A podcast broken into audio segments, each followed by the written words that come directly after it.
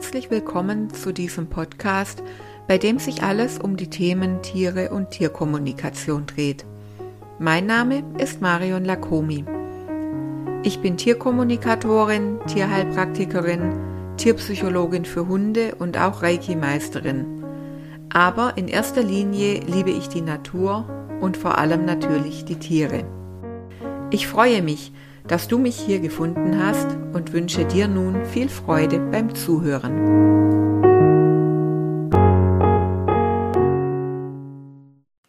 Kannst du mal eben den Kontakt zu meinem Tier für mich aufnehmen und ein kleines Gespräch mit ihm führen? Ich habe auch wirklich nur eine einzige Frage.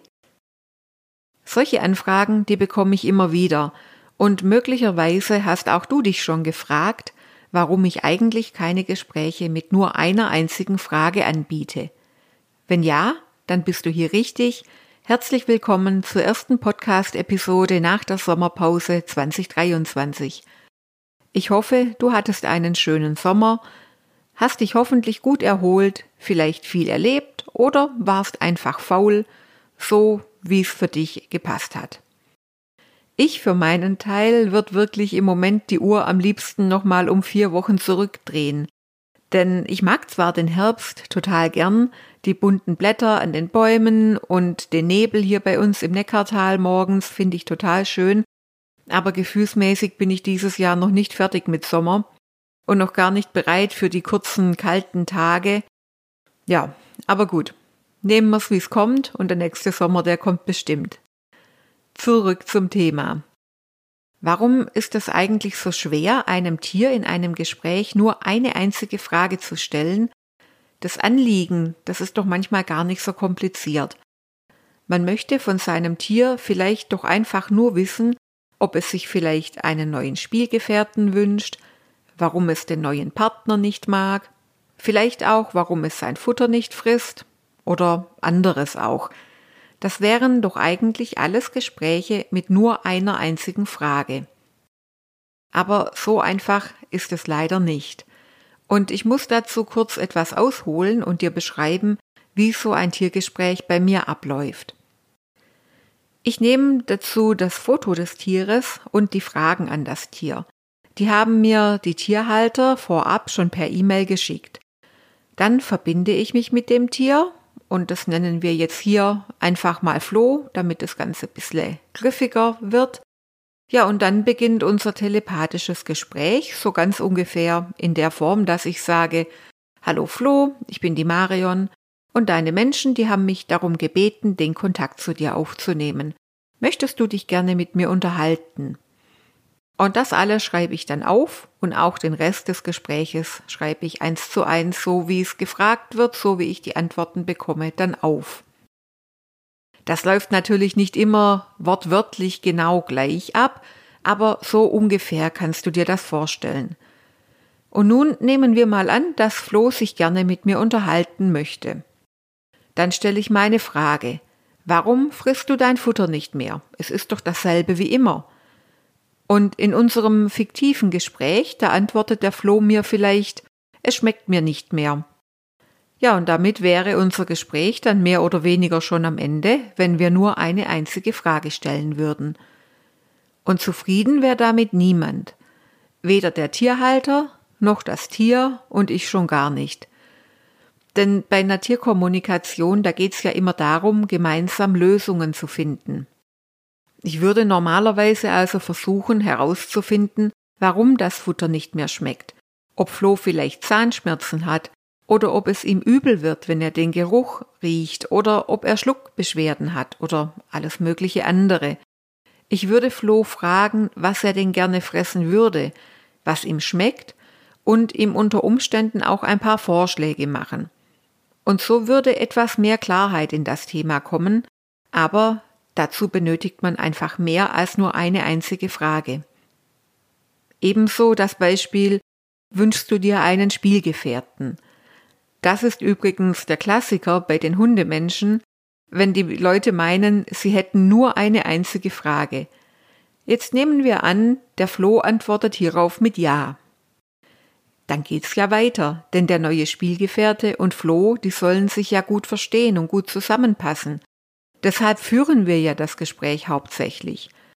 Also frage ich Flo, ob er sich einen männlichen oder einen weiblichen Spielgefährten wünscht. Ich versuche herauszufinden, ob das eher ein junges oder ein älteres Tier sein soll, mit mehr oder mit weniger Temperament. Bei Hunden ist dann auch noch interessant zu erfahren, ob es sich um ein kleines oder um ein großes Tier handeln soll und so weiter. Ja, auch hier wird also aus einer einzigen Frage ganz schnell mal ein größeres Gespräch. Und selbst wenn der Floh sich keinen Spielgefährten wünschen sollte, wird ein Nein als Antwort seine Menschen nur ganz selten wirklich zufriedenstellen. Denn meistens hat es ja einen Grund, dass sie diese Frage stellen. Der Floh, der ist vielleicht deprimiert nach dem Tod seines früheren Spielgefährten. Vielleicht frisst er schlecht oder er weint viel. Also macht es durchaus Sinn, auch hier etwas tiefer zu gehen und nach der Ursache für dieses Verhalten zu fragen und vor allem auch zu fragen, was er denn braucht, damit es ihm besser geht. Ich denke, es leuchtet ein, Tiergespräche mit nur einer Frage sind schwierig. Ich verstehe aber, dass es Situationen gibt, in denen ein Tierhalter einfach die Meinung seines Tieres zu einer Sache, zu einer Situation oder etwas Ähnlichem wissen möchte ohne gleich ein ganzes großes Tiergespräch zu buchen. Da ich ja immer daran interessiert bin, Lösungen zu finden, die irgendwie für alle stimmig sind, habe ich deswegen die Tierbotschaft in mein Angebot mit aufgenommen. Denn bei einer Tierbotschaft, da frage ich ganz allgemein, hast du eine Botschaft an deine Menschen?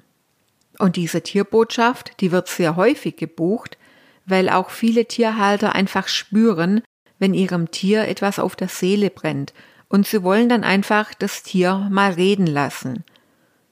Bei einer Tierbotschaft kann es auch sein, dass ich frage, was meinst du zum Thema X? Und Beispiele für das Thema X können sein, vielleicht das Baby, das vor kurzem zur Welt gekommen ist, ein neues Tier, das kürzlich eingezogen ist, ein neuer Partner, eine neue Wohnung, neues Futter und so weiter. Beispiele gibt es viele hierfür. Und ich gebe zu, dass der Übergang von der Tierbotschaft zum Tiergespräch ein bisschen schwierig zu verstehen ist. Aber der wesentliche Unterschied ist, Tiergespräche mit drei oder auch mit fünf Fragen, die gehen oft ziemlich in die Tiefe. Wir integrieren hier meistens auch einen Körperscan und versuchen, einen Lösungsansatz für ein Thema zu finden. Bei so einem Tiergespräch, da ergänze ich je nach Bedarf auch noch eigene Fragen. Das kommt ganz auf den Gesprächsverlauf an. Das Ziel ist immer, dass man Tier und Mensch so gut wie möglich unterstützt. Die Tierhalter kommen hier auch so gut wie immer mit wirklichen Problemen oder Themen auf mich zu. Mit Verhaltensthemen oftmals, die sind oft ziemlich komplex oder die gehen oftmals auch recht weit in die Vergangenheit und haben dort ihren Ursprung. Es können auch gesundheitliche Themen sein, mit denen Tierhalter auf mich zukommen, zu denen sie dann ergänzend zur Meinung vom Tierarzt oder vom Tierheilpraktiker wissen möchten, wie empfindet das Tier und was hat das Tier zu sagen, wie fühlt sich das Tier. Das heißt, wir fragen hier konkret nach und wir gehen hier auch tiefer. Bei einer Tierbotschaft, da lassen wir das Tier über ein Thema reden, um seine Meinung dazu zu erfahren. Und ich stelle hier so gut wie nie weitere Fragen. Je nachdem, wie gesprächig die Tiere sind, kann so eine Botschaft natürlich mehr oder weniger umfangreich sein. Manche Tiere, die sind froh, sich endlich irgendwas von der Seele reden zu dürfen und die holen dann auch ganz schön weit aus. Andere sind eher wortkarg, da muss man dann vielleicht doch auch noch mal ein, zweimal nachhaken. Und ja, dementsprechend kürzer ist dann das Gesprächsprotokoll. Aber das haben wir ja immer, dieses Thema. Dass jedes Gespräch einzigartig ist und ähm, nie vergleichbar mit einem anderen. Was eine Tierbotschaft auf jeden Fall nicht ist. Es ist auf jeden Fall kein Tiergespräch mit ganz, ganz, ganz vielen Fragen an das Tier. Wenn jemand eine Tierbotschaft bucht, dann bekommt er in der Regel von mir eine E-Mail mit der Frage, ob es eine Botschaft zu einem bestimmten Thema sein soll. Beispiele für Themen habe ich oben schon genannt, neuer Partner, neues Futter, neue Wohnung, vielleicht auch ein neuer Job. Und ähm, die Tierhalter, die schicken mir dann ganz häufig als Antwort ganz, ganz, wirklich ganz viele Fragen, die ich dem Tier dann im Gespräch stellen soll. Und ähm, da bin ich dann manchmal etwas erstaunt und möchte die Leute einfach darum bitten, auch mal kurz die Preise zu vergleichen. Ja, dann wäre es doch jetzt aber seltsam, wenn so eine Tierbotschaft für 39 Euro acht bis zehn oder noch mehr Fragen beinhalten würde. Und jetzt nicht lachen, das kommt wirklich sehr, sehr häufig vor. Genau aus diesem Grund hatte ich die Tierbotschaft auch eine Zeit lang ganz aus dem Programm genommen. Denn mir ist es immer sehr schwer gefallen, hier eine Grenze zu ziehen. Und die Tierhalter, die haben dann oft empfindlich oder auch ein bisschen hilflos reagiert, wenn ich sie dann darum gebeten habe, sich wirklich auf einen Schwerpunkt für das Gespräch festzulegen. Ja, und ähm, ich kann das auch verstehen, wenn, wenn so ein Tier Verhaltensthemen hat, gesundheitliche Themen hat und wirklich an mehreren Stellen der Schuh drückt und ich sage da nun, ja bitte jetzt ähm, leg dich auf eine Frage fest oder auf einen, einen Punkt fest, dass das schwierig ist, aber dann ist vielleicht einfach auch die Tierbotschaft nicht das Richtige in diesem Fall. Ja, nun weißt du also Bescheid, warum ich es für relativ sinnlos halte, Gespräche mit nur einer Frage zu führen und warum es bei mir stattdessen die Botschaft deines Tieres im Angebot gibt und was darunter zu verstehen ist. Wenn du Fragen dazu hast, dann schreib mich gerne an. Ich berate auch gerne im Rahmen meiner Möglichkeiten und sag, okay, in deinem Fall sehe ich das eher so oder eher so und ich berate auch nicht unbedingt in meinem finanziellen Interesse, sondern im Interesse der Tiere. Und wenn du mir eine E-Mail schreibst, ich versuche immer so schnell wie möglich zu antworten. Nachts arbeite ich tendenziell nicht, das ist auch immer so ein Thema, aber innerhalb von ein bis zwei Tagen erhält normalerweise jeder von mir eine Antwort. Diese Podcast-Folge, die gibt's jetzt übrigens nicht als Blogartikel. Ich finde einfach, der Inhalt, der eignet sich nicht wirklich gut für einen Text.